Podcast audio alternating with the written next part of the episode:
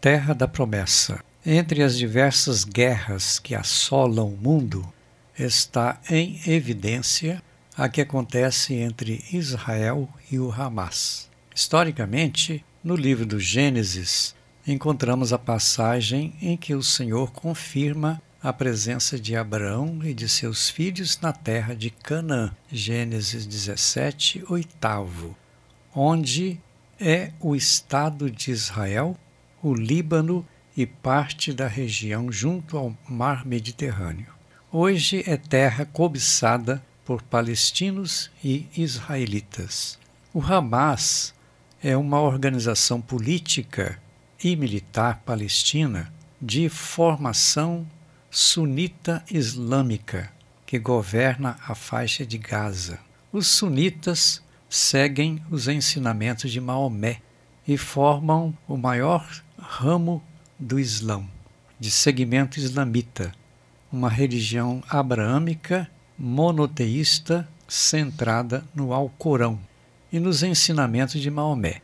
São os muçulmanos a maior população religiosa do mundo depois dos cristãos. O projeto de Deus em relação à terra prometida é de salvação e não de destruição da vida humana, como está acontecendo na região.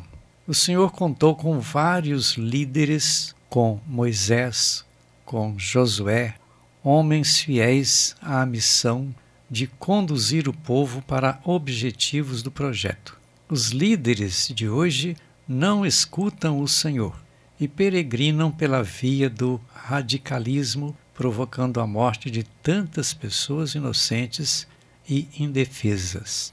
As pessoas não podem ser reféns das próprias vontades, sem levar em conta a coletividade e os ensinamentos divinos.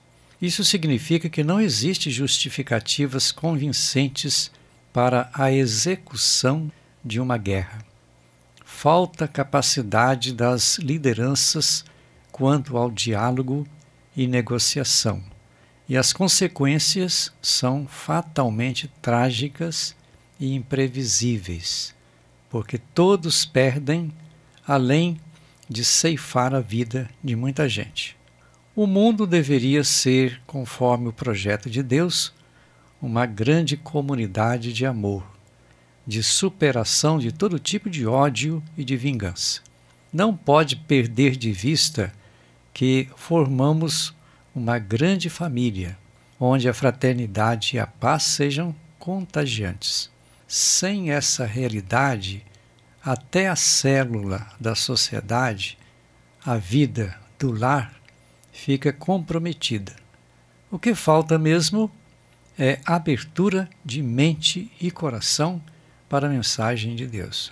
É muito perigoso o fundamentalismo religioso porque ele pode chegar a atitudes de radicalismo político, com um viés totalmente despido de valores positivos e critérios de responsabilidade, terminando em atitudes drásticas contra o povo.